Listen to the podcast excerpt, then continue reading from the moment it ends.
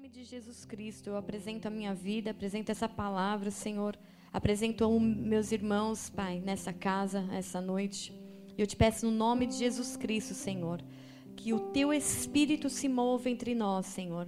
Que haja, Pai amado, liberdade, liberdade no nosso coração e na nossa mente todo sofisma, toda cadeia, Senhor, toda mentira em que fomos aprisionados lá fora. Em nome de Jesus, traz luz onde estiver trevas, Senhor. Onde há trevas, traz a tua luz. E onde há a tua luz, a tua presença. E onde há a tua presença, a liberdade, Senhor. Em nome de Jesus, Senhor, que essa palavra seja assim interpretada no Espírito, Senhor. Toda tentativa de Satanás de deturpar, de manipular, Senhor, eu paraliso agora no nome de Jesus Cristo. E eu te peço, cerca essa casa com os teus anjos, Senhor. Cerca, Senhor Deus, com quantos forem necessários as paredes, o chão, o teto, toda entrada e saída de ar, toda entrada e saída de fiação elétrica, Senhor, todo encanamento de água, Pai, em nome de Jesus seja selado agora. Toda tentativa das trevas externas, Senhor, sobre este lugar não tem poder, Pai, porque em nome de Jesus a palavra dessa noite é um alerta para nós como cristãos, Senhor. Então eu te peço, Senhor, que o nosso espírito esteja vigilante, Senhor, que estejamos atentos a essa palavra, toda sonolência, toda preguiça de um domingo, eu te peço, Espírito Santo de Deus, cessa agora do nosso corpo natural e que o nosso espírito seja vivificado nessa noite, no nome de Jesus Cristo. Amém. Amém. Então vamos lá, Mateus 6, do 19, eu vou ler até o 24 e você acompanha comigo. Quem não tem Bíblia, no telão, se você tiver na sua Bíblia mesmo, que você já faz marcação. Líderes de células, líderes de células, Anotem bem a palavra dessa noite, amém? Você que vai na célula e que tem dúvidas sobre um tema que eu vou falar qual é o tema daqui a pouco, anotem todas as dúvidas, porque quarta-feira é o dia de fazer pergunta para o seu líder. Então, quarta-feira vai bombar de pergunta. O quê? Ah, nossa, se livraram. O aeroporto não está de férias e a célula Alvarenga não está de férias. Então vai todo mundo para o aeroporto fazer pergunta para o Marcão e para a Miriam ou para mim e para o pastor. Tá bom, nossa, eu achei que eu ia pôr os líderes no estreito. Fala para o Renato que nem precisa lá então, que eu pedi para ele fazer. Olha, se livraram, mas tudo bem. Mateus 6, 19, 6, do versículo 19 ao 24. Mas mesmo se você tiver dúvida, você pode mandar pergunta para o seu líder de célula, tá? Mesmo que não tenha célula. Porque eu quero ver eles no fogo estudando. Não acumulem para vocês tesouros na terra, onde a traça e a ferrugem destroem, e onde os ladrões arrombam e furtam. Mas acumulem para vocês tesouros no céu, onde a traça e a ferrugem não destroem, e onde os ladrões não arrombam, não arrombam e nem furtam. Pois onde estiver o seu tesouro, aí também estará o seu coração. Os olhos são a candeia do corpo. Se os seus olhos forem bons, todo o seu corpo será cheio de luz. Mas se os seus olhos forem maus, todo o seu corpo será cheio de trevas. Portanto, se a luz que está dentro de, de ti, de você, são trevas, quão tremendas trevas são. Ninguém pode servir a dois senhores, pois odiará um e amará o outro, ou se dedicará a um e desprezará o outro. Vocês não podem servir a Deus e ao dinheiro, dependendo da versão, e a mamon. Bom, Deus nessa noite, ele me deu uma parábola. E olha que interessante. Que enquanto ele me deu uma parábola, enquanto ele mostrava como se fosse um filminho mesmo, o Espírito Santo ia me, me explicando aquela parábola. E eu preciso compartilhar essa parábola para vocês, porque o Senhor ele não, não nos dá nada para ficar dentro de nós. É sempre para compartilhar. Bom, essa parábola era de um homem. Eu vou tentar é, explicar bem detalhado para vocês, porque é como se fosse uma visão, mas foi uma historinha mesmo que Deus inventou para que houvesse o culto à palavra dessa noite. Então, nesse sonho, nessa visão que Deus me deu como parábola, tinha um senhor, um senhor não, um homem, um jovem homem, e ele estava meio com uma cara meio desanimado, meio sem destino, meio sem propósito, não tinha sonho, não tinha nada. E ele se encontra com um senhor camponês, parecia um camponês assim, e esse senhor se encontra com esse homem meio sem destino. E no que eles se encontravam, o cara, o senhor, ele via esse homem desanimado, ele, ele, ele não, eu não via palavras, tá? Mas eu via as cenas acontecendo e o Espírito Santo ia me explicando. Eu não ouvia o som dos homens conversando no, na visão. Mas esse homem chegava no Senhor e o Senhor via que ele estava triste, desanimado, e aí o Senhor mostrava e fazia assim, ó, para ele. E aí mostrava um campo de milho. E o Espírito Santo falava assim: esse Senhor deu o campo de milho para esse homem sem destino, sem propósito, para ele que ele fizesse alguma coisa da vida dele. E aí aquele homem começou a ficar animado, porque ele ganhou um milharal. E eu vi esse milharal do alto. Eu falava assim: nossa, Senhor, pensa ganhar um, um, um terreno, uma fazenda, sei lá, era bem grande e já cheio de milho, cheio daquelas plantações de milho. E nessa parábola, esse homem começou a trabalhar naquele terreno, já que estava com milho, era só colher, porque já estava os sabugos, o negócio de milho alto. E aquele homem começou a, a colher o milho, a trabalhar no milho, até que uma hora, na, nessa visão, o terreno já estava todinho sem nada, tipo só a terra. Quando já, tá, já aconteceu a colheita, o terreno já está limpo e já tinha, tava limpo assim, tava tudo zerado o terreno. E aí eu virei e falei assim, pensei comigo, esse homem vai se dar bem, porque se ele catar todo esse milho, vai vender, estourou, né? E aí, quando eu pensava dessa forma, o Espírito Santo falou assim: não, ele não estourou. Aí eu continuei assistindo a parábola que o Espírito Santo estava me mostrando. E aí esse homem, com o recurso que ele conseguiu dessa venda do milho que ele ganhou desse senhor, ele foi lá e comprou um trator.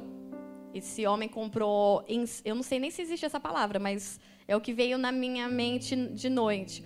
Ensacadeira para ensacar o, o grão de milho. Então ele comprou aquelas máquinas de põe milho e fecha meio que automatizada assim, e comprou uma empilhadeira né, para correr com sacos de milho. Eu falei, caraca, esse cara estourou, porque na minha mente ele teve visão empreendedora. Nossa, já comprou um trator, já comprou uma empilhadeira, já comprou um negócio e tal. E eu falei assim, Deus, esse é um homem de visão. Aí o Espírito Santo de novo falou assim, não, ele não é um homem de visão. Porque a Bíblia, a gente acabou de ler aqui, os olhos são a candeia do corpo. Se os seus olhos forem bons, todo o seu corpo será cheio de luz.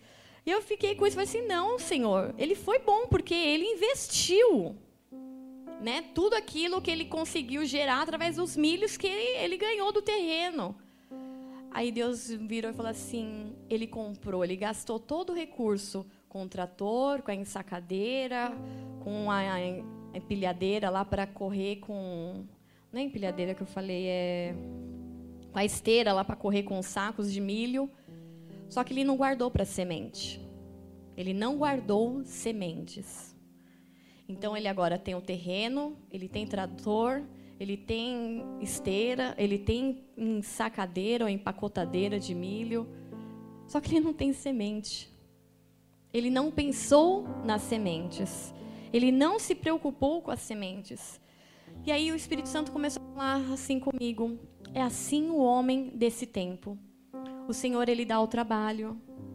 O Senhor ele dá o recurso. O Senhor dá a família, dá os amigos, dá a oportunidade de estudo. E é o homem no terreno no milharal.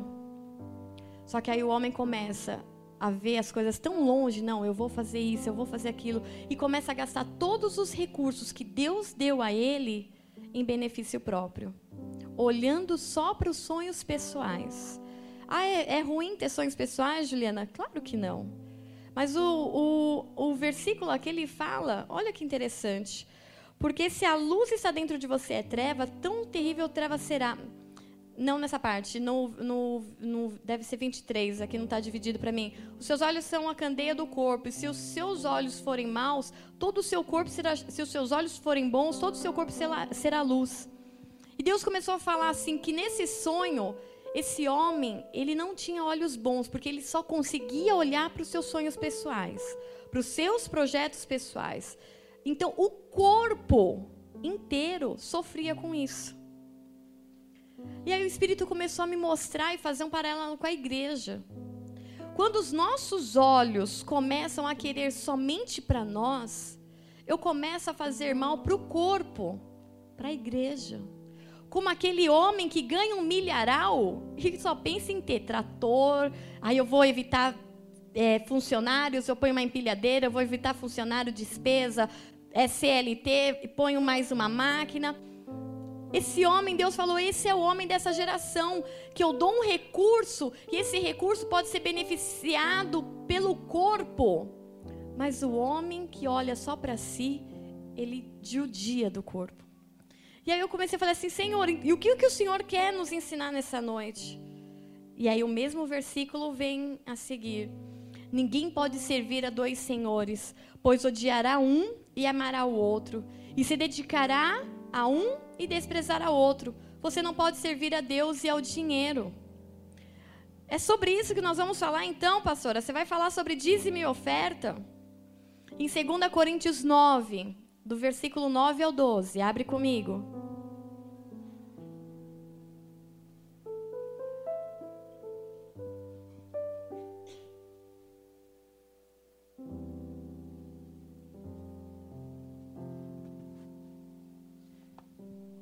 Como está escrito: distribuiu, deu os seus bens aos necessitados, a sua justiça dura para sempre. Agora presta atenção nesse versículo. Aquele que supre a semente ao que semeia, o pão ao que come, também lhe suprirá e aumentará a semente e fará crescer os frutos da justiça. O texto começa falando o quê? Aquele que supre, aquele é Deus. A semente ao que semeia. Primeira coisa que Deus te dá não é o pão. A primeira coisa que Deus te dá é a semente. Então nós precisamos, como igreja e como filhos, saber onde nós estamos usando os nossos recursos. Como nós estamos usando o nosso recurso, porque Deus ele dá a semente. Então a sua semente é primeiro para você semear. Depois ele te dá o pão, porque é o que você vai comer. E ele também suprirá e aumentará a semente. Tá falando que ele vai aumentar o seu pão? Tem alguém aqui ainda? Ele vai aumentar o quê? A semente, porque você não vai comer a semente, você vai semear a semente. Vocês estão entendendo? Deus ele vai te dar a semente e vai te dar o pão, mas o que ele quer aumentar na tua mão não é o teu pão. Ele quer aumentar a tua semente.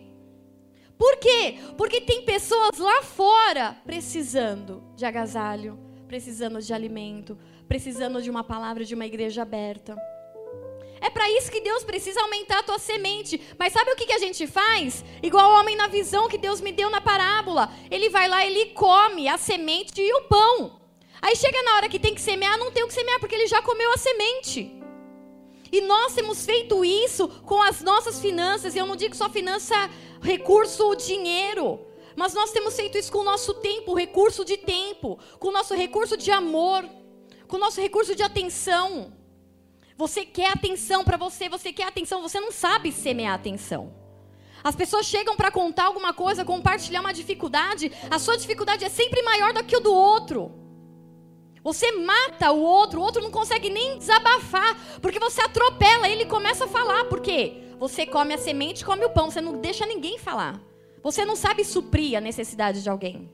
Você só olha para você. É o meu campo, é o meu trator, é a minha empilhadeira, são as minhas coisas, as minhas metas. E aí Deus te dá a semente, não é para você comer, a semente é para você entregar na vida de alguém. Deus te deu talentos.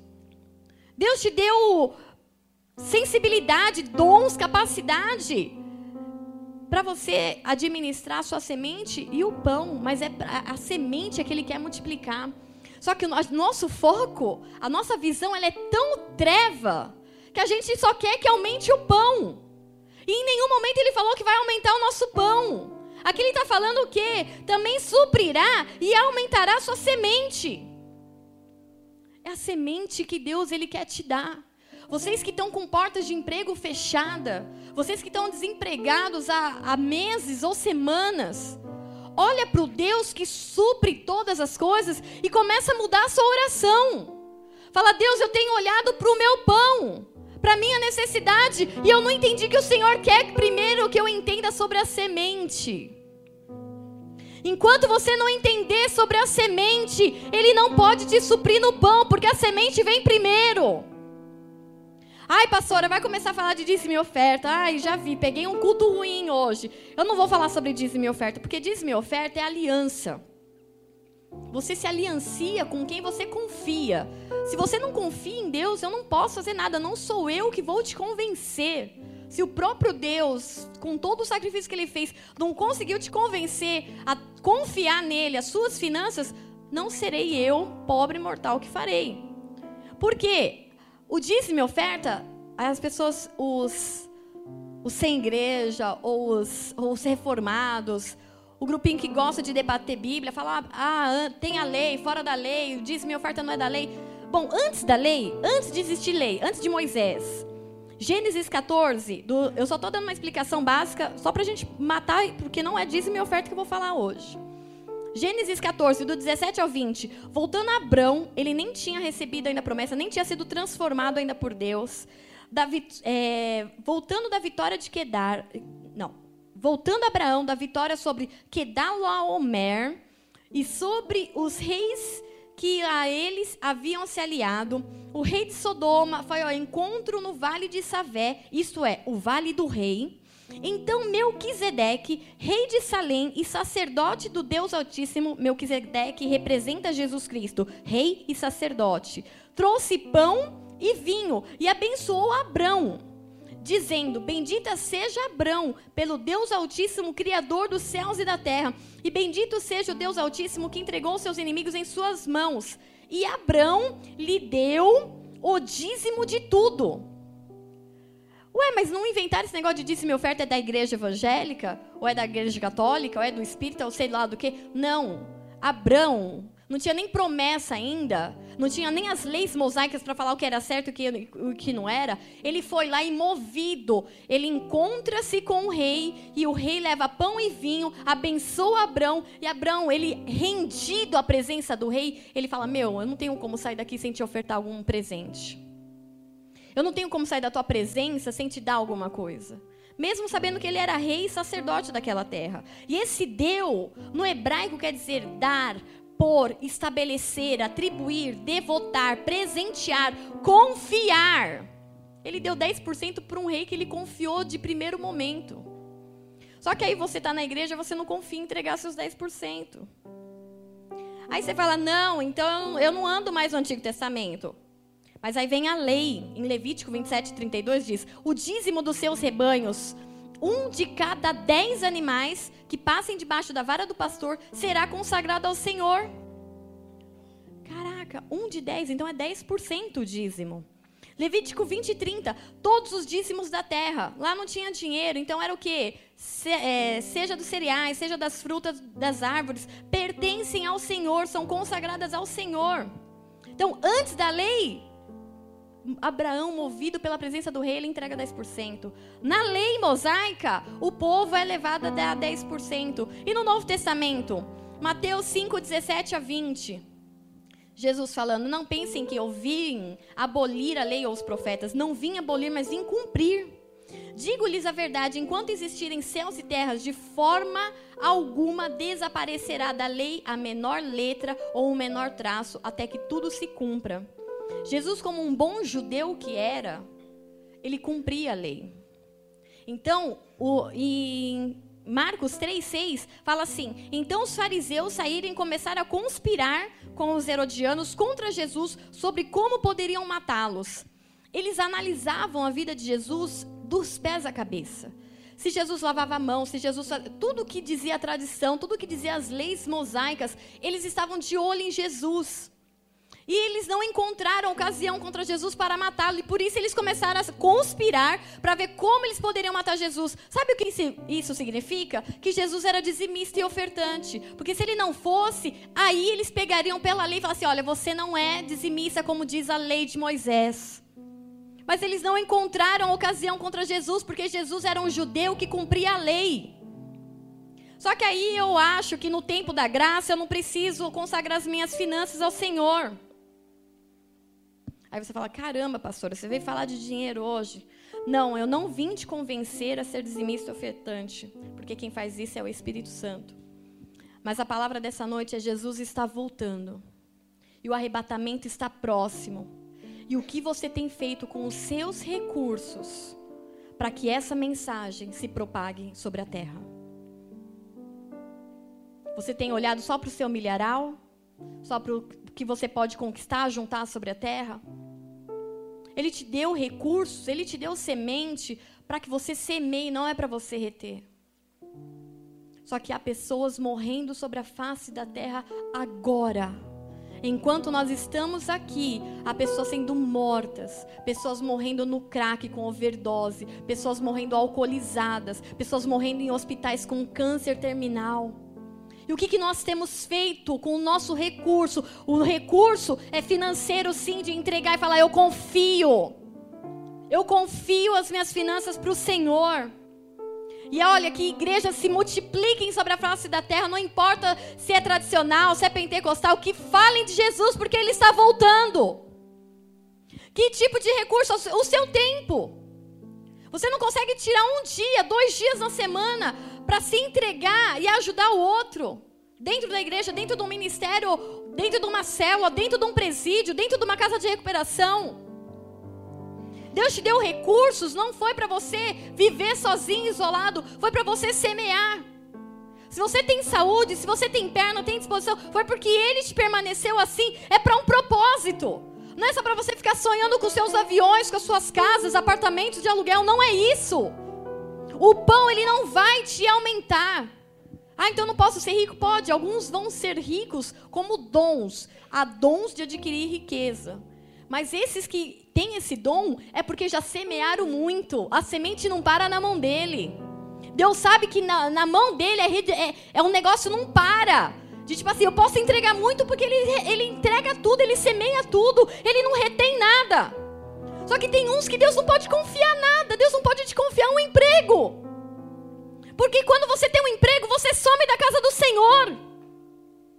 Deus não pode te confiar um bom salário, porque quando tem um bom salário, a primeira coisa que você faz é comprar roda para o seu carro. É comprar rádio. É comprar bolsa de marca. E tem gente dentro da casa do Senhor, dentro da tua igreja, dentro da tua célula, passando necessidade. O Senhor está voltando e o que você tem feito com os recursos que Ele te deu? O que você tem feito com a semente? A semente é para me manter estável, porque eu vou querer ter cinco filhos, eu vou querer que eles sejam estáveis. É só isso a sua vida. É só pão que você quer da mão de Deus. Ele te chamou para ser um semeador, por isso que ele te dá semente antes do pão. Antes de comer, antes de te suprir, antes de abençoar os teus sonhos, ele quer que você trabalhe. Ele quer que você semeie, Ele quer que você leve o Evangelho. O arrebatamento está aí. O que, que é arrebatamento, pastora? Pelo amor de Deus, que eu comecei a ficar confuso. Esse culto começou falando de dinheiro, de dízimo, já está no arrebatamento. Arrebatamento é o momento em que o nosso coração deveria palpitar. Você deveria acordar de manhã e falar assim: será que é hoje? Na hora do seu almoço, será que é agora? Aí na hora da janta, não, não foi hoje. Meu Deus, e agora? Não foi hoje. Será que é durante a madrugada? Eu vou estar dormindo, os japoneses vão estar acordados. O arrebatamento é o momento em que a igreja verdadeira será tomada da terra. Os nossos olhos, os olhos das pessoas não verão.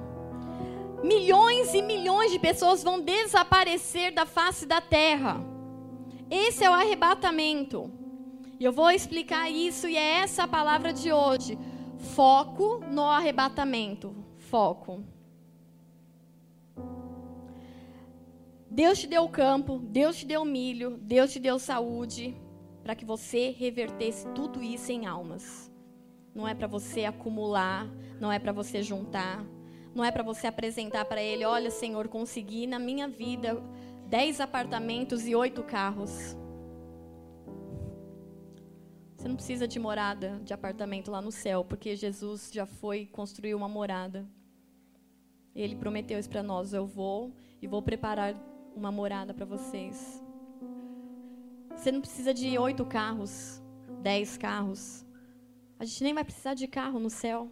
Você vai poder voar. Então, para que, que você está juntando aqui na terra? Para que, que o teu foco é tão limitado, a tua visão é tão limitada em se suprir e se encher? Mateus 6, do 25 ao 34.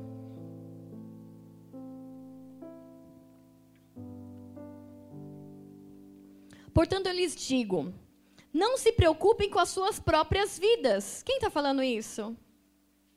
Quem está falando isso? Jesus falando. Palavras de Jesus. Tem Bíblia que está marcado vermelhinho quando é Jesus. Alguém tem essa Bíblia? Está de vermelhinho aí, Ju? Então, Jesus falando. Portanto, eu lhes digo: não se preocupem com as suas próprias vidas. Quanto ao de comer ou de beber, nem com seus próprios corpos, quanto ao que vestir. Não é a vida mais importante do que a comida? E o corpo mais importante do que a roupa?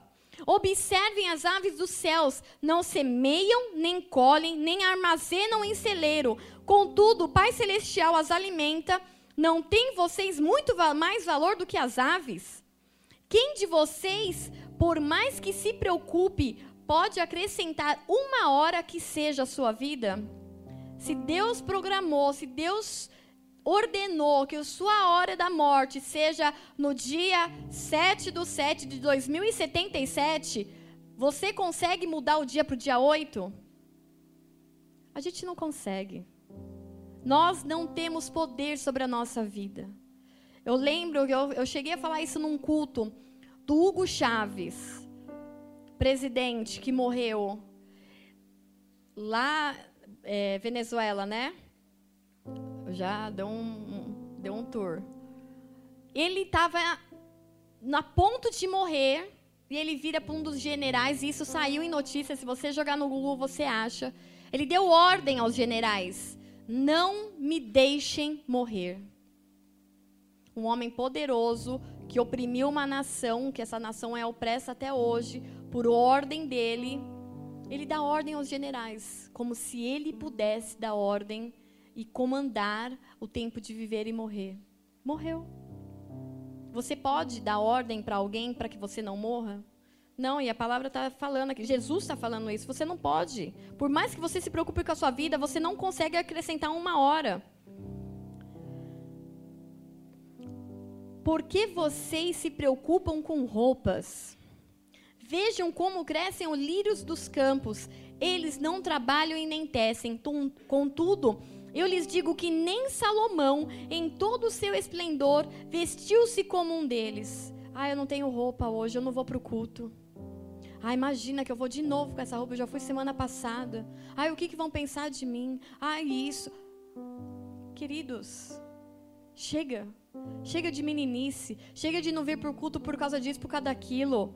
Chega, não é. A nossa vida é muito maior do que isso. Se Deus veste assim a erva do campo que existe e amanhã é lançada ao fogo, não vestirá muito mais a vocês, homens de pequena fé? Portanto, não se preocupem com o que vamos comer, ou o que vamos beber, ou o que vamos vestir, pois os pagãos, quem é do mundo, é que corre atrás dessas coisas. Mas o Pai Celestial sabe que vocês precisam delas. Busquem, pois, em primeiro lugar o reino de novo, primeiro o reino. Não é primeiro você. Não é primeiro o pão. É primeiro o reino. Depois, quando você busca o reino e a sua justiça, todas essas coisas lhe serão acrescentadas. Portanto, não se preocupem com amanhã, pois o amanhã preocupará, se preocupará consigo mesmo. Basta a cada dia o seu próprio mal. Eu venho fazer um alerta para a igreja hoje crentes cristãos, pessoas que estão passeando pela igreja, que estão muito ocupadas em livrar as outras da morte. Não, hoje não dá para eu falar de Jesus. Ah, evangelizar aquele chefe, não, hoje não dá. Eu sou crente, eu tenho a palavra de salvação, eu tenho dentro de mim o Espírito Santo, mas eu estou muito ocupada para dar atenção para esse cara, para essa mulher. Pessoas preocupadas com seus projetos pessoais, com seus sonhos, com seus anseios, E você que anda tão preocupado com seus sonhos e com seus anseios aqui na terra, eu tenho um alerta para você. Você pode ter muito tempo para resolver esses sonhos e projetos quando a igreja for arrebatada. Porque você pode ficar por causa desses sonhos e projetos. Você está tão embaraçada nas coisas desse mundo que quando Jesus vier nas nuvens, você pode não conseguir subir de tanto embaraço te prendendo nessa terra. Nós não fomos feitos para morar aqui. Nós somos forasteiros. Nós somos passageiros. O nosso lugar não é aqui. Então, os seus anseios, o seu, a, a sua meta de vida não tem que ser em coisas que vão ficar aqui. A sua meta de vida tem que ser em coisas que são eternas. Que são eternas porque Ele vai vir. E qual, o que, que acontece, Juliana? Do nada vai surgir? Não, a Bíblia ensina como vai ser o arrebatamento, os sinais, as sinais do final do tempo. E eles estão aí, bom ou ruim, para quem quer ver ou não. Tá lá, Mateus 24, do 3 ao 14. Vamos ler junto.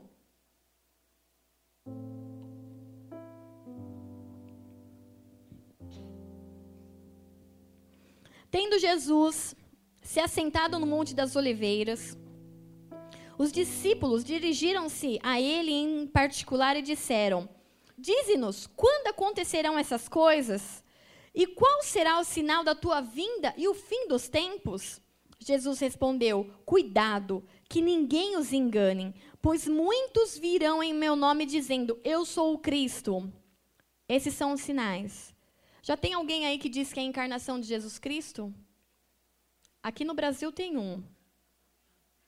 Há um americano agora que diz que há milhares de pessoas atrás dele. E ele faz sinais. Esses são os sinais do final do tempo. Então, nós devemos prestar atenção aos sinais. Muitos virão em meu nome dizendo eu sou Cristo e enganarão a muitos. Vocês ouvirão falar de guerras. Há guerras acontecendo hoje? Vocês ainda estão aqui? Há rumores de guerra. Estados Unidos e Rússia. Coreia do Norte. Japão. Um lança bomba e ri. Filma ainda e posta nas redes sociais, que nem no país dele não pode, mas ele publica para o resto do mundo ver. Sinais. Nós ouviremos falar de guerras e rumores de guerra. Mas não tenham medo. É necessário que tais coisas aconteçam, mas ainda não é o fim. Nação se levantará contra nação, reino contra reino, haverá fome. A fome na terra é um sinal da vinda de Jesus. Hoje nós assistimos na hora do almoço, péssimo, um documentário que estava passando sobre as Filipinas. Um povo miserável, onde as crianças vão ao lixo buscar restos de comida de redes de restaurante.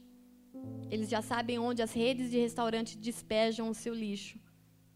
Crianças de três anos pegando osso de galinha para chupar. Isso para mim foi destruidor na hora do almoço. Aí você vê seu prato de arroz com carne, seu macarrão de domingo. Aí meu filho virou e falou assim: ai mãe, essa carne tem uma gordura. Pensa que eu não queria socar aquela gordura nele para ele engolir. Falei, filho, você não está vendo? Olha essas crianças. Eles vão duas horas da manhã para revirar o lixo, porque é a hora que o caminhão despeja. Ficam lá até às seis. Juntam parte daquilo que eles juntaram de resto de comida, eles vendem, porque há pessoas chamadas os peg-peg, pag-pag, que escreve, mas é peg-peg nas Filipinas, onde eles sabem que aquele saco de comida foi retirado do lixo.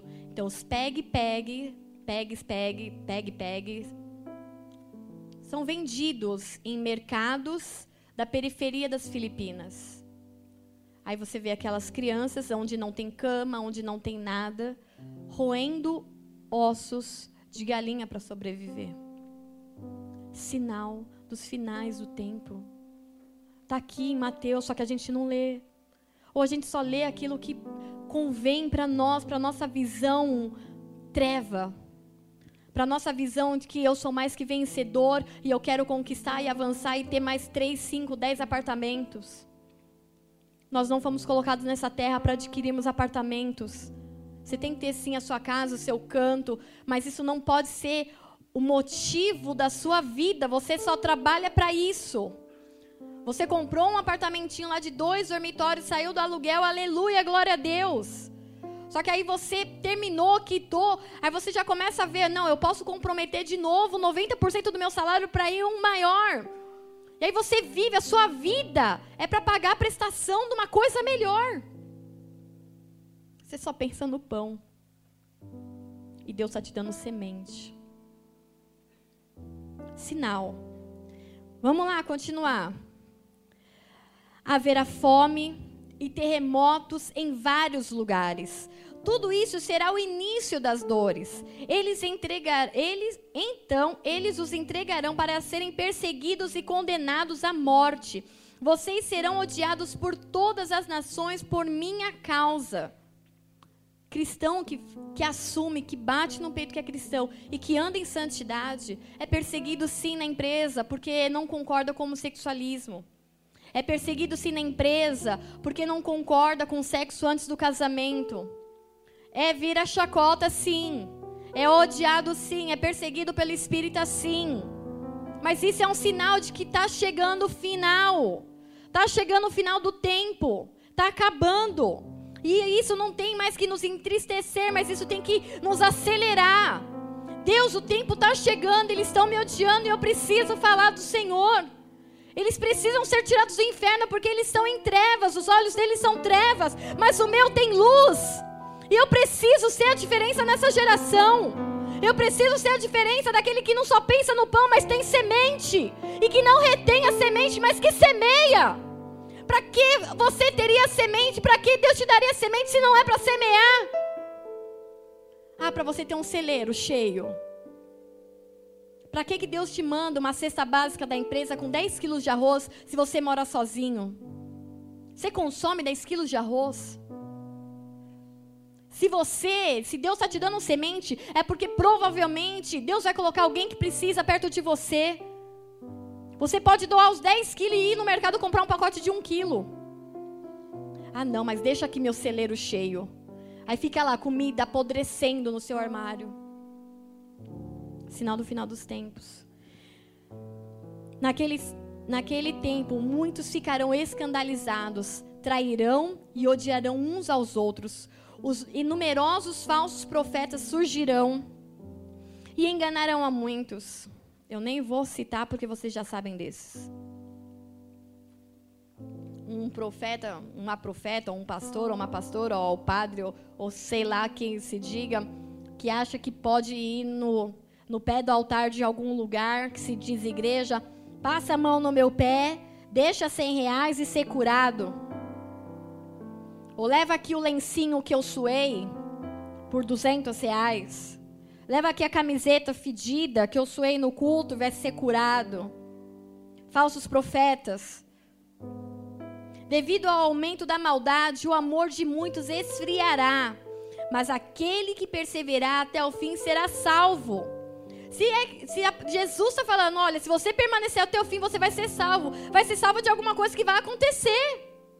Ninguém é salvo. Ah, você foi salvo do nada. Do quê? Ah, de um assalto. Nossa, você nem percebeu você ia ser assaltada. Alguém, quando é salvo, é salvo de algo que é ruim. Então, se Jesus está falando, no final, vocês têm que perseverar. Porque se vocês perseverarem, no final vocês serão salvos. É porque algo ruim está para vir sobre a terra.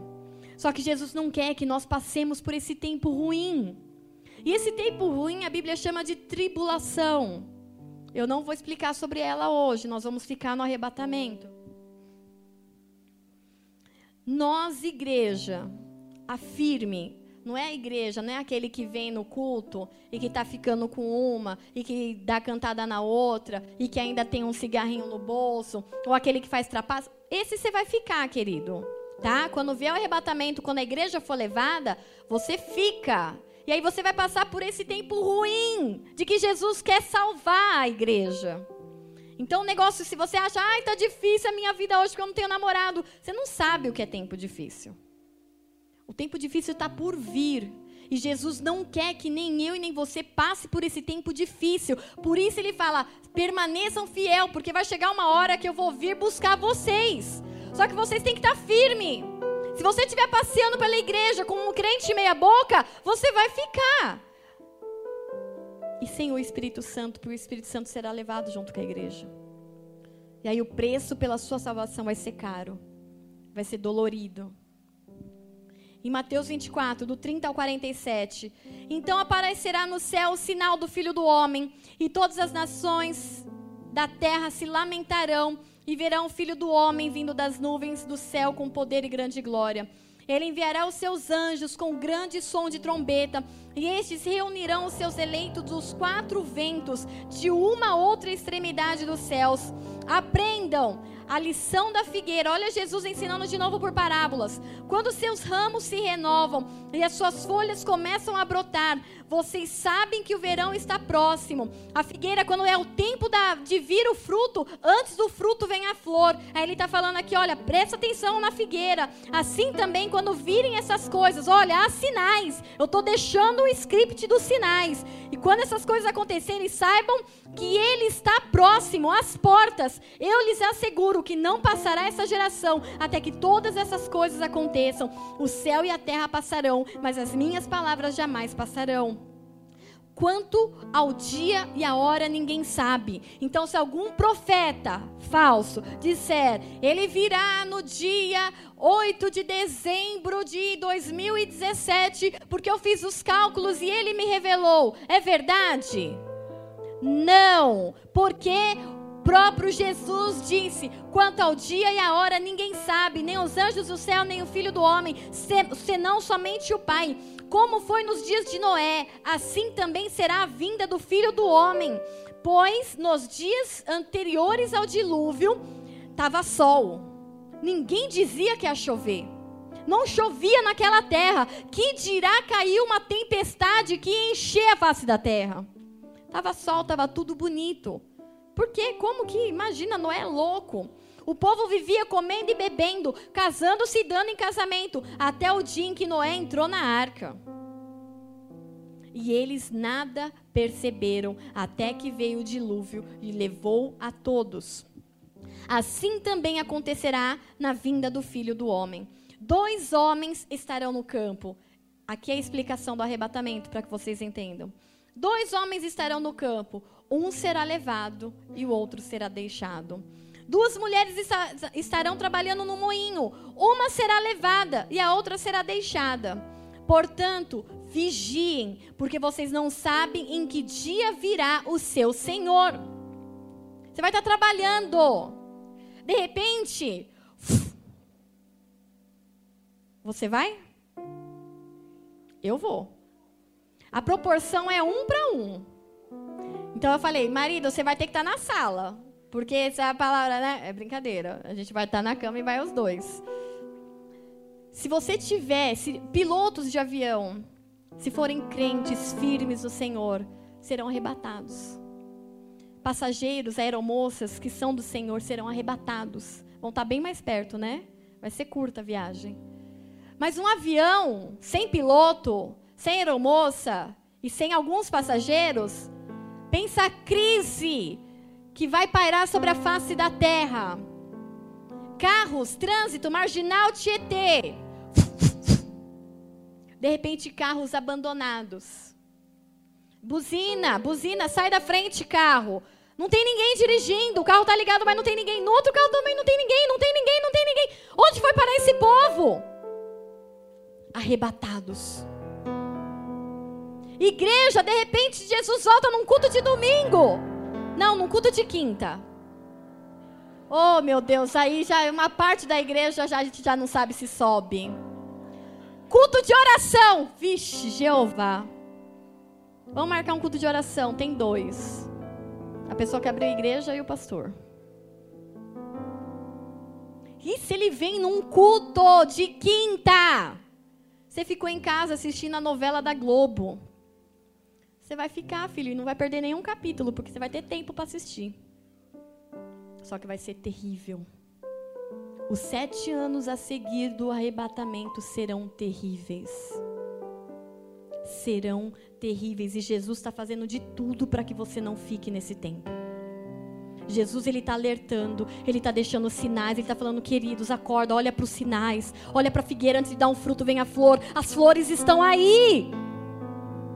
Os sinais estão aí, eu estou à porta. Eu estou para vir nas nuvens e levar a igreja. Mas a igreja está brincando com o mundo, está brincando com o pecado. Ah, eu posso pecar hoje, eu caio hoje, fumo, bebo, faço o que eu quiser. Amanhã eu peço perdão. E se Jesus vem hoje, depois do seu pecado ou durante o seu pecado, você fica. Você fica e ele fez de tudo para que você não ficasse. Ele fez de tudo para que você não ficasse. Pensa quantas igrejas, se Jesus vier em dia de culto, parte da igreja vai e alguns vão ficar. Pensa, pastores ficando no arrebatamento. Pastores que não são aliançados com Cristo, que pregam tudo menos a salvação em Cristo Jesus. Pregam aqui, ó, pão, pão, vamos multiplicar pão. A palavra não fala de multiplicar pão, mas ele fala de multiplicar pão.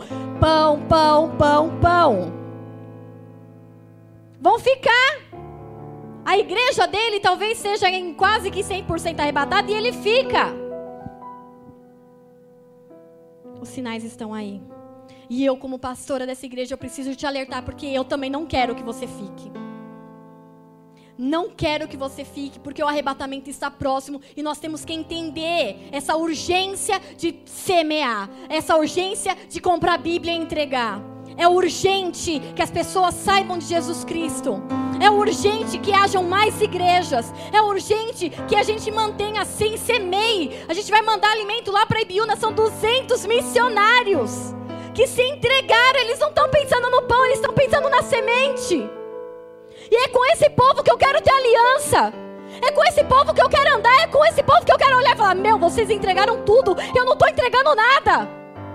São eles a minha inspiração. Pessoas que entregam tudo. Pastores da igreja, bola de neve que estão na Índia, que estão na Rússia. Pastores que estão tendo que pregar escondido na Rússia, nossos irmãos saíram do Brasil, estão escondidos porque se, se forem pegos lá são presos.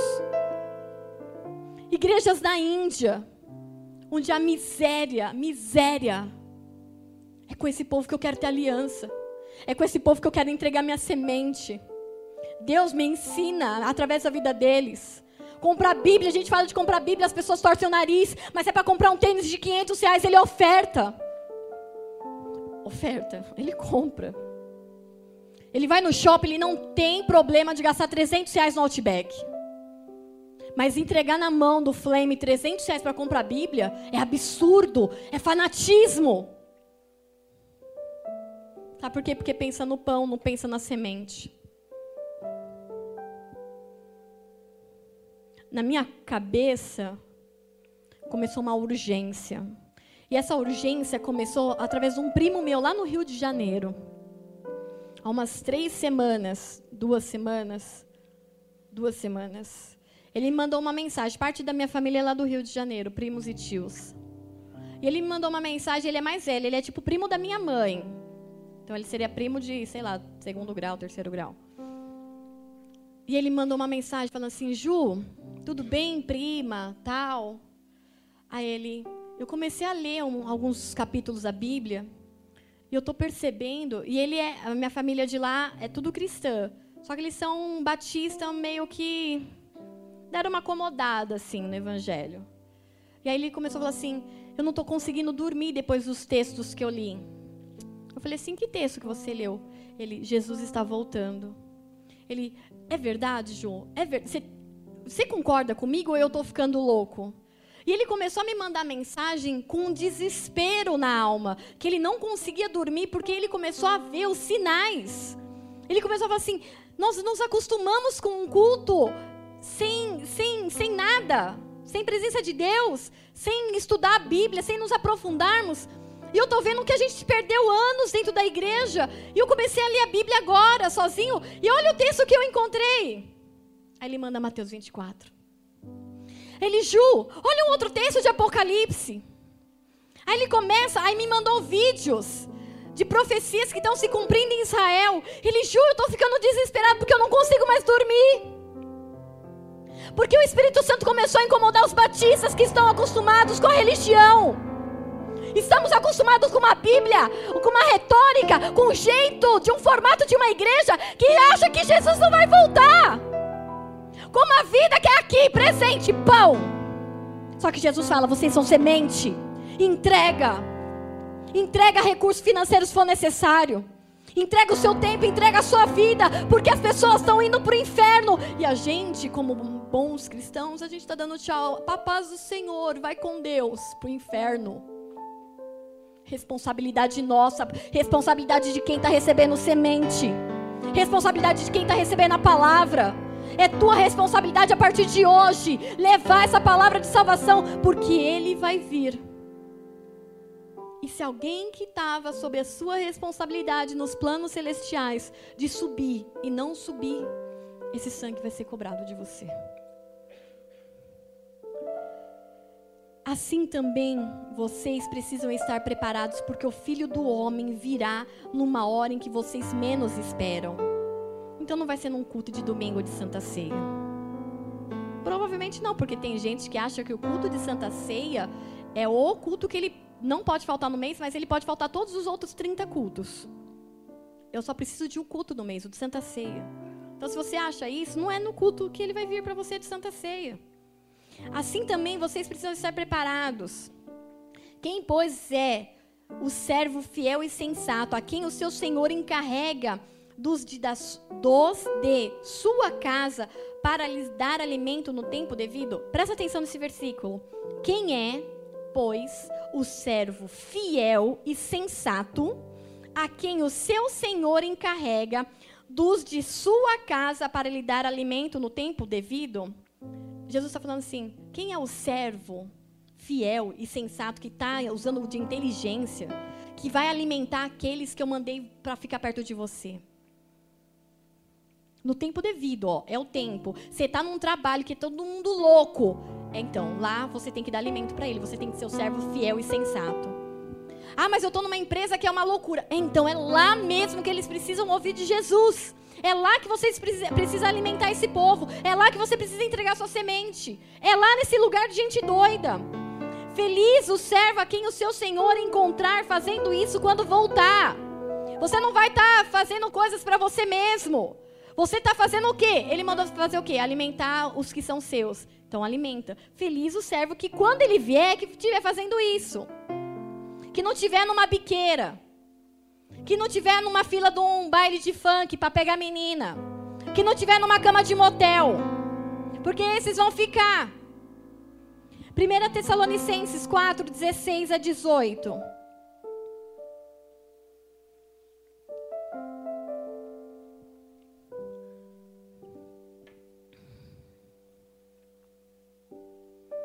Pois dada a ordem, quando Deus mandar, quando Deus falar Jesus, é agora.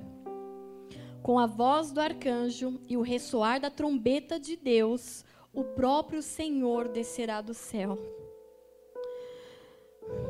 Nosso coração tem que queimar por isso. Não dá para a gente viver mais o evangelho egoísta. Os mortos em Cristo, aqueles que morreram, sua mãe, sua tia, sua avó, aqueles que morreram, eles ressuscitarão primeiro.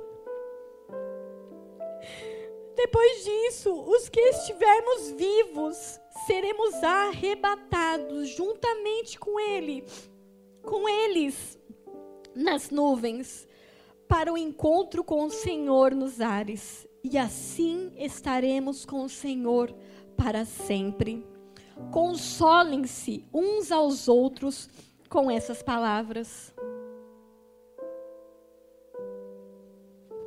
Quando Deus der a ordem,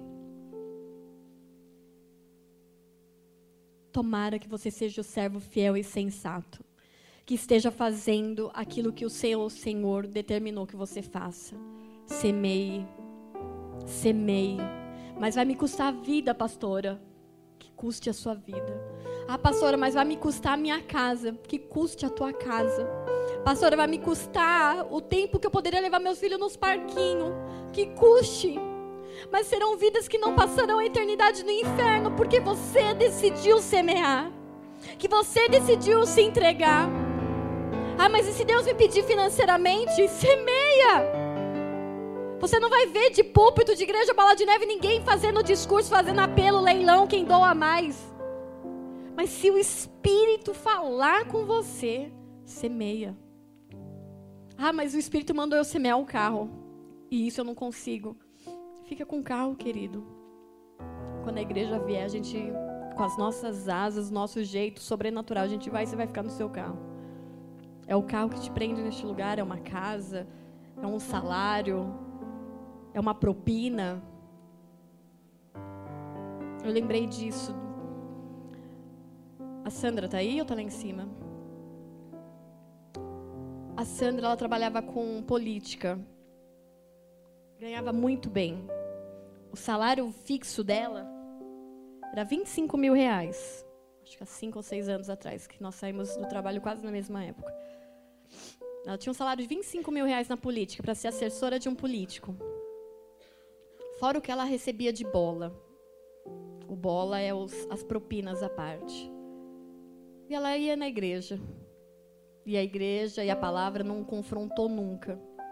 Ela nunca se sentia incomodada de receber propina. Até o dia em que ela foi confrontada com uma palavra dessa. Aí ela falou assim: Senhor, eu não posso ficar por causa desse dinheiro. E ela abriu mão de um salário desse, abriu mão da propina, e eles têm passado por ajustes financeiros que só quem teve muito dinheiro e não tem nada de repente sabe como é. Mas ela preferiu estar completamente desembaraçada para quando o rei vier ela consiga subir. Se você ainda tem algo desse nível que te prenda, que te amarre a essa terra, é tempo de você abrir mão, querido, porque senão você vai ficar. Eu tinha um salário muito bom também. Não era igual da Sandra. Mas há seis anos atrás, meu último salário foi 17.841 reais e 80 centavos.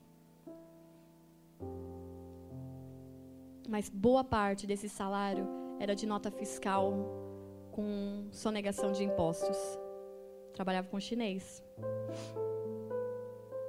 E aí o Senhor começou a falar. Você vai continuar com esse salário? Vai continuar recebendo valor e comissão de venda em cima de venda inapropriada, retendo? E eu saí. No mês seguinte, eu não sabia, eu não tinha, eu não tinha noção. Quem, quem recebia um salário de quase 20 mil reais. E de repente, eu ia para o mercado e eu não via preço de coisa. Eu pegava porque eu podia. Eu falei, Senhor, eu não posso mais. E eu paguei o preço do desembaraço. De não ter, ou de ter bem contado, ou de não ter nada e ter que pegar a cesta básica da igreja, de receber doação. Como é horrível para alguém que tem muito um dia não ter nada. Mas eu preferi não ter nada com o Senhor e a qualquer momento que ele voltasse, eu podia estar completamente desembaraçada para subir. Que a Bíblia fala: não se embaraçem com as coisas desse mundo. Não se embarace, porque se a gente estiver embaraçado, é literalmente isso, você vai ficar preso aqui. Mateus 13, 30 diz: Deixe que cresçam juntos até a colheita. Quem? De quem Jesus está falando? Do joio e do trigo. Porque o joio e o trigo, eles vão crescer juntos. E aqui ele está falando sobre a igreja. O mal e o bom, o crente meia-boca e o crente fervoroso, eles vão crescer juntos dentro da igreja. E muitas vezes nem o pastor vai ter o discernimento se quem é o joio e quem é o trigo. Mas Jesus está falando: olha, deixa que cresçam juntos até a colheita. Então direi aos encarregados da colheita: juntem primeiro o joio, amarrem-no em feixes para ser queimado. Depois juntem o trigo e guardem-no no meu celeiro. O joio se você é meia boca, se você anda em pecado, em masturbação, em pornografia, em mentira, em sonegação de imposto, em receber propina, você é joio e dentro da igreja. Você tem cara de crente, mas você não é. Você ainda não teve encontro, você não conseguiu se desvencilhar do pecado, da sonegação, da mentira. Deus vai mandar os anjos te pegarem e te lançarem num lugar para ser queimado. E depois o trigo, aqueles que abriram mão, que passaram necessidade, que tiveram que quebrar o orgulho e pedir ajuda. Olha, estou precisando de ajuda. Esses vão ser ajuntados, mas não para serem lançados e queimados, mas eles serão guardados no celeiro. O celeiro de Jesus é a eternidade, é o céu. Em 1 Coríntios 15, 51 a 58 diz: Eis que eu lhes digo um mistério nem todos dormiremos, mas todos seremos transformados. Num momento, num abrir e fechar de olhos, ao som da última trombeta. Pois a trombeta soará, os mortos ressuscitarão incorruptíveis e nós seremos transformados. Pois é necessário que aquilo que é corruptível se revista de incorruptibilidade, e aquilo que é mortal se revista de imortalidade. Quando, porém, o que é corruptível se revestir da incorruptibilidade, e o que é mortal da imortalidade, então se cumprirá a palavra que está escrita: a morte foi destruída pela vitória.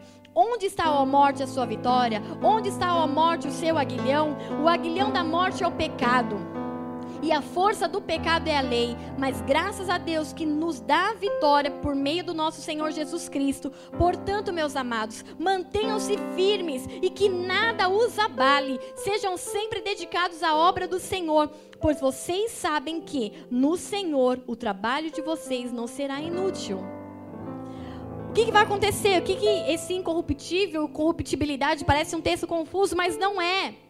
Quando a trombeta tocar, quando Deus der a ordem, os anjos vão vir, Jesus vai vir nos céus. Aqueles que morreram em Cristo, eles vão ressuscitar. Mas quando eles ressuscitarem, se um morreu há 10 anos, se o outro foi cremado, se doou órgãos, como que vai ressuscitar sem coração? Tem gente que, eu não posso doar órgãos, porque na hora da ressurreição, eu, como que eu vou ressuscitar se tiver coração? Você não vai precisar de coração, querido. Você pode doar órgãos se você morrer hoje. Por quê? O teu físico carnal, de quem morreu primeiro, uns já morreu há 10 anos, 20 anos, já era, é pó. Eles vão, eles vão receber, eles vão ressuscitar, mas eles vão receber um corpo transformado, incorruptível. E nós que estamos aqui, se Jesus voltar hoje, você não tiver morrido e você for arrebatado, nesse arrebatamento, o seu corpo também será revestido de uma glória incorruptível. Não é esse dedo faltando, esse nariz torto, essa orelha jabando. Não é nada disso, é um corpo novo. Glória a Deus.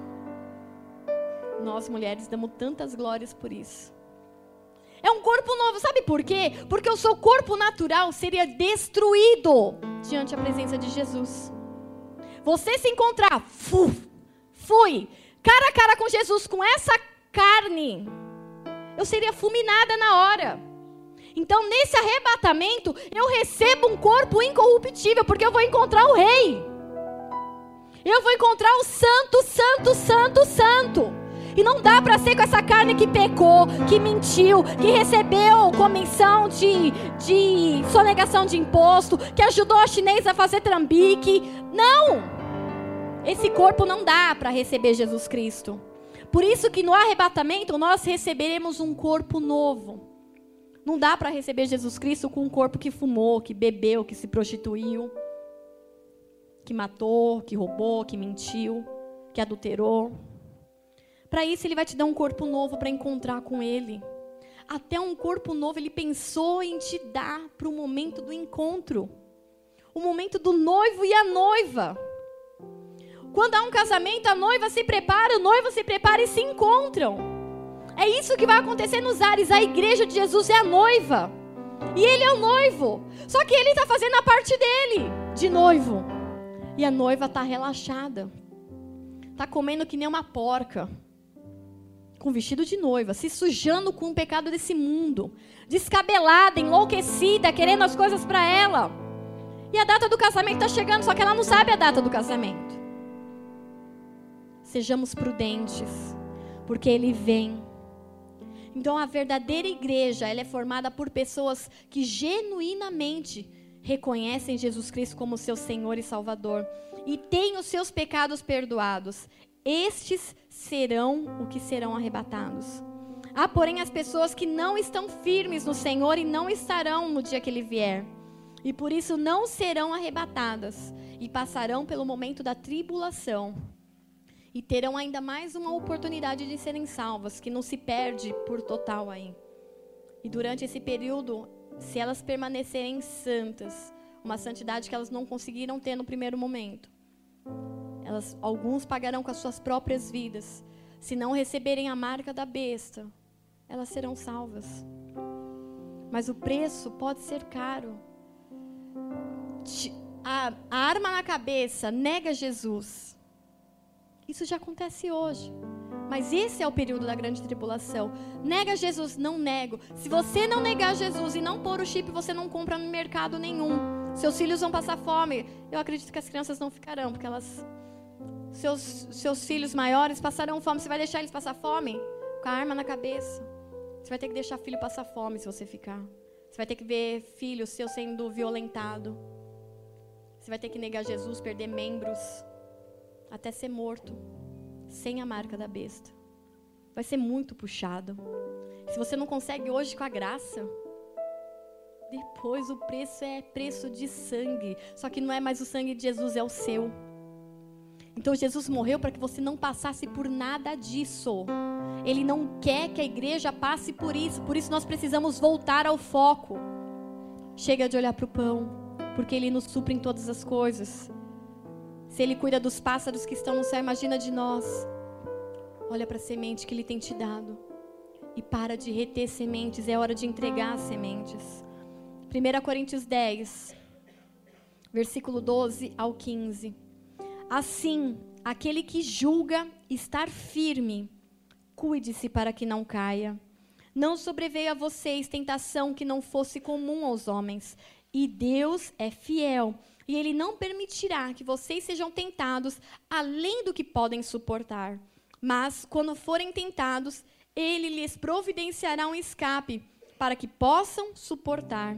Por isso, meus amados irmãos, fujam da idolatria. Estou falando a, a pessoas sensatas. Julguem a vocês mesmos o que estou dizendo. Jesus está falando assim: cuide. Se você acha que se está santo, santo, santo, santo, Dá uma vasculhada, pede para o Espírito Santo de vasculhar. Fala, Espírito Santo, me mostra. Me mostra ainda áreas que eu preciso curar, que eu preciso me transformar, porque eu não quero ficar. Aquele que acha que está de pé, cuide para que não caia. E você que caiu, você não caiu porque ah, é, veio uma, um demônio lá e me deu um horiug, me derrubou. Não, querido, não vem tentações sobre nós que nós não podemos suportar. E quando essa tentação deu, vem, Deus ainda nos dá uma porta de escape. Então, se, quando a gente cai, a gente cai porque a gente é vacilão. Infelizmente, não dá, né, para pôr na nossa testa toda vez que a gente. Mas a gente vacila. Então toma cuidado, porque esse é o tempo de nós tomarmos cuidado. Por isso, irmãos, fujam da idolatria. Aí eu volto para o texto em que nós abrimos o culto. Não acumulem tesouros na terra, não daqui atrás a ferrugem destrói. Porque ninguém pode servir a dois senhores, pois odiará um e amará o outro. Para que você quer tanto prosperidade? Para que, você quer carros e bens? O seu recurso, ele deve ser lenha para adoração e não um Deus em cima do altar. Deus, o meu recurso é lenha. Eu quero te adorar com o que eu tenho. Eu quero te adorar com a minha vida, com o meu tempo. Senhor, eu ficava cinco horas por dia no WhatsApp. Agora, Senhor, são cinco horas na tua presença. Eu aboli esse tempo, Senhor, porque a minha, o meu tempo, a minha semente é para adoração. Porque para muitos pode ser o dinheiro, mas para muitos pode ser as redes sociais, pode ser o celular, pode ser a roupa de marca. Aquela blusinha fininha que não te esquenta nada e você pagou 400 reais, mas tem uma marca lá. Que as pessoas reconhecem como status, que você não sabe nem ler a marca e nem falar o inglês da marca. Abre a Kombi. É, gente, tem gente que dá o rim por, por causa de uma abre a Kombi. E fala desse jeito. Para que você quer isso? O seu recurso foi dado por Deus para que o evangelho seja propagado, para que órfãos e viúvas sejam supridos. Foi para isso que Deus te deu. Onde estão os recursos no mapa da adoração?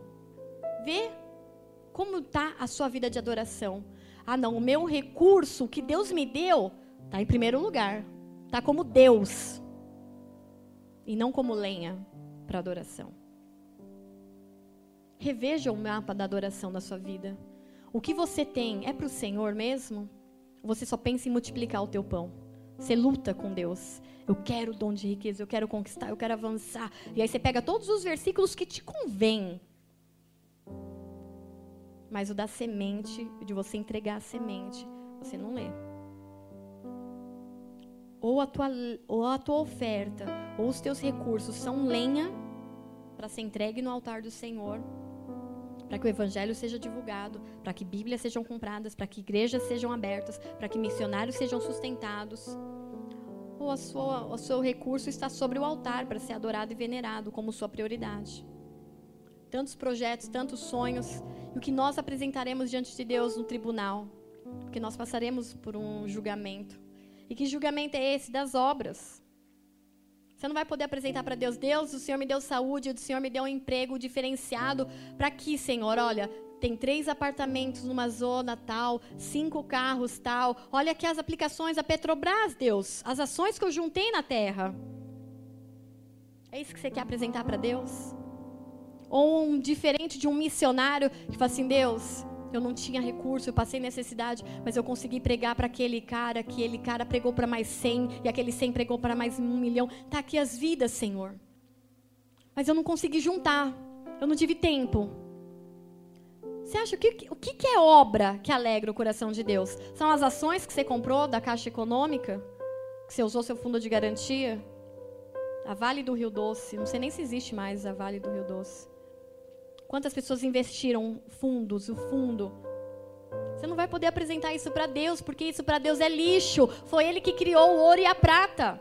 Ele está querendo lá, ó. Em 1 Coríntios 3, do 12 ao 15, diz: Se alguém constrói, constrói sobre esse alicerce usando ouro, prata, pedras preciosas, madeira ou feno, sua obra será mostrada, porque o dia do juízo atrará luz pois será revelada pelo fogo, que provará a qualidade de cada um, que provará a qualidade da obra de cada um. Se o que alguém construiu permanecer, esse receberá recompensa. Se o que alguém construiu se queimar, sofrerá, sofrerá prejuízo, contudo será salvo. A segunda etapa é o galardão. O que, que você vai ter de presente de Deus lá no céu?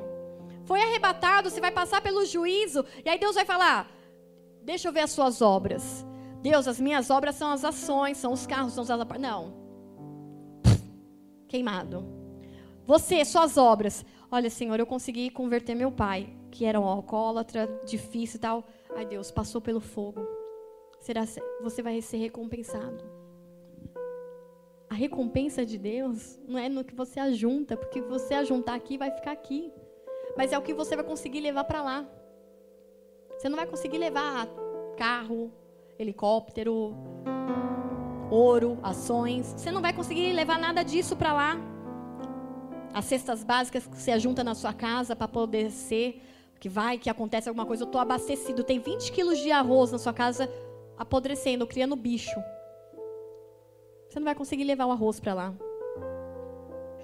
Mas lá, você vai ter que, quando se apresentar, Deus, eu jejuei por essa vida. Ele se converteu. Senhor, eu entreguei parte do meu salário para essa pessoa que estava em necessidade. Por causa disso, ela quis ir para a igreja, aceitou Jesus e depois dela a família, os amigos. É esse tipo de obra que Deus ele quer ver de nós. Que tipo de crente você quer ser? O meia boca? O joio? O que gosta de mostrar o que ajunta? Ou aquele que muitas vezes não vai ter? Mas ele não tem, ele faz o corre para dar para alguém que está em necessidade maior do que a dele. É aquele que jejua pelo outro. É aquele que vê a dificuldade do outro. Mas as coisas estão fáceis para você? Não estão fáceis, mas meu, a vida dele está muito pior. Eu estou jejuando por ele. Você não está pensando no pão, você está pensando na semente. Quando tem pessoas e corações na terra visando a semente, Deus acrescenta mais semente. E aí a roda não para. Quanto mais você semeia, mais semente você vai ter. Ah, então eu vou semear muito para ter muito? Se essa é a sua motivação, você continua olhando para o pão. A tua motivação é multiplicar pão, não é multiplicar semente. Porque quem quer multiplicar semente, ele fala: Meu, vai ser a minha vida. Eu vou perder a vida. Mas ele vai e semeia a semente. Ele não retém a semente. E o Espírito Santo ele quer deixar bem frisado no coração de vocês. O noivo vem. O noivo vem e parte da igreja, se continuar no estado que está hoje, ela vai ficar. E o Espírito vem para alertar a igreja. Quem tem ouvidos, ouça o que o Espírito diz à igreja. Abaixa sua cabeça.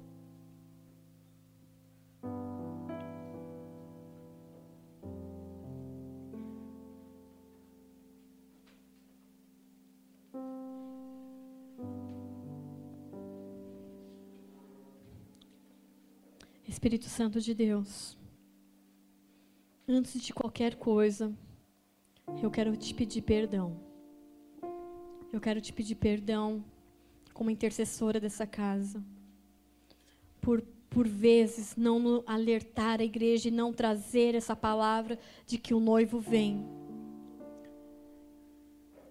Por me preocupar, Senhor Deus, com a provisão dos meus filhos, com os sonhos deles com os casamentos, com o futuro dos filhos. E temos esquecido de proclamar aquilo que é o mais importante. Ah, Senhor, nos perdoa como igreja brasileira, por termos olhado e estarmos olhando tanto para o pão, por estarmos pedindo, fazendo campanhas e mais campanhas pela multiplicação do pão. Ah, Jesus, o Senhor multiplicou o pão, sim, para sustentar o povo mostrando que o sustento das nossas mãos está em Ti. O sustento da nossa casa, o sustento das nossas necessidades estão em Ti. Porque a nossa preocupação deve ser em semear. A nossa preocupação deve ser em guardar a semente, em multiplicar a semente, em ver a semente como algo precioso. Nos perdoa, Deus, por fazermos tantos projetos por valores financeiros, Senhor, serem tão normais quando nós vamos gastar com nós mesmos com casas, com carro, com roupas. Ah, Senhor, mas quando o Senhor pede o mesmo valor para entregarmos para missionários, para entregarmos para viúvas, para órfãos. Ah, Senhor, nós achamos um absurdo e lutamos contra Ti. Perdoa a igreja brasileira pela mesquinharia. Perdoa, Senhor, a igreja brasileira que tem vendido cura, que tem vendido salvação, que tem vendido tijolinhos, lencinhos. Perdoa-nos, Deus.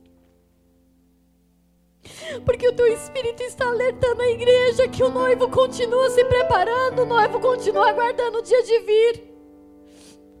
E a noiva está relaxada. E a, noite, a noiva está preocupada com os seus projetos pessoais.